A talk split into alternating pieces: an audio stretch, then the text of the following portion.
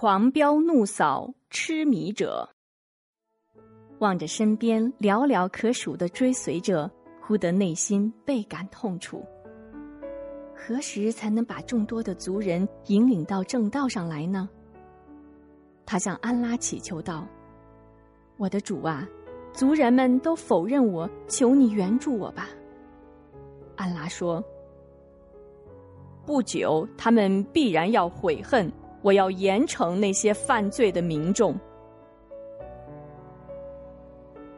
有一天，忽然天空飘来一片彩云，不停的向山谷移动。阿德人从未见过这样的奇景，大家欢呼雀跃，奔走相告。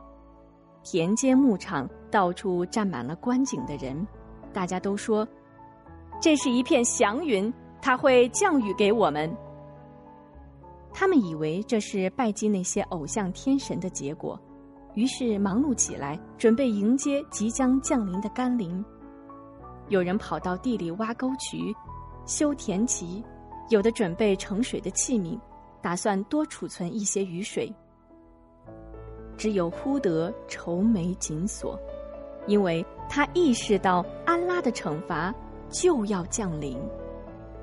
他再也忍耐不住，便对那些正在忙着迎雨的人们说。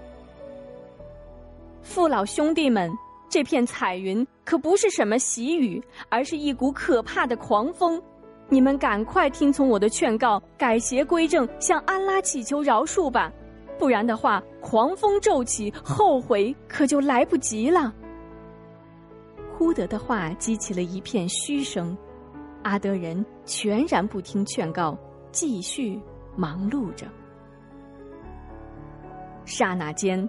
彩云布满天空，忽然一阵震耳欲聋的声响，飞沙走石，铺天盖地而来。飓风使整个世界陷入到了一片黑暗之中。此刻，阿德人方知事情不妙，个个狼狈不堪的朝家里跑。可是，已经来不及了。只见大树被连根拔起，人和牲畜就像纸片一样被狂风刮得四处乱飞，房屋被刮得东倒西歪。暴烈的狂风一直刮了八天七夜，凡经那狂风刮过的东西，无一不变成破碎的。暴风过后，阿德人居住过的地方不见了踪影。阿德。作为一个古老的民族，永远的从地球上消失了。就在狂风刮起的时候，先知忽德及其追随者却奇迹般的安然无恙，他们的周围平静如常，寸草不动，尘埃不起。风息之后，他们赶忙来到村上，只见一片废墟。人畜、楼阁、田园等荡然无存。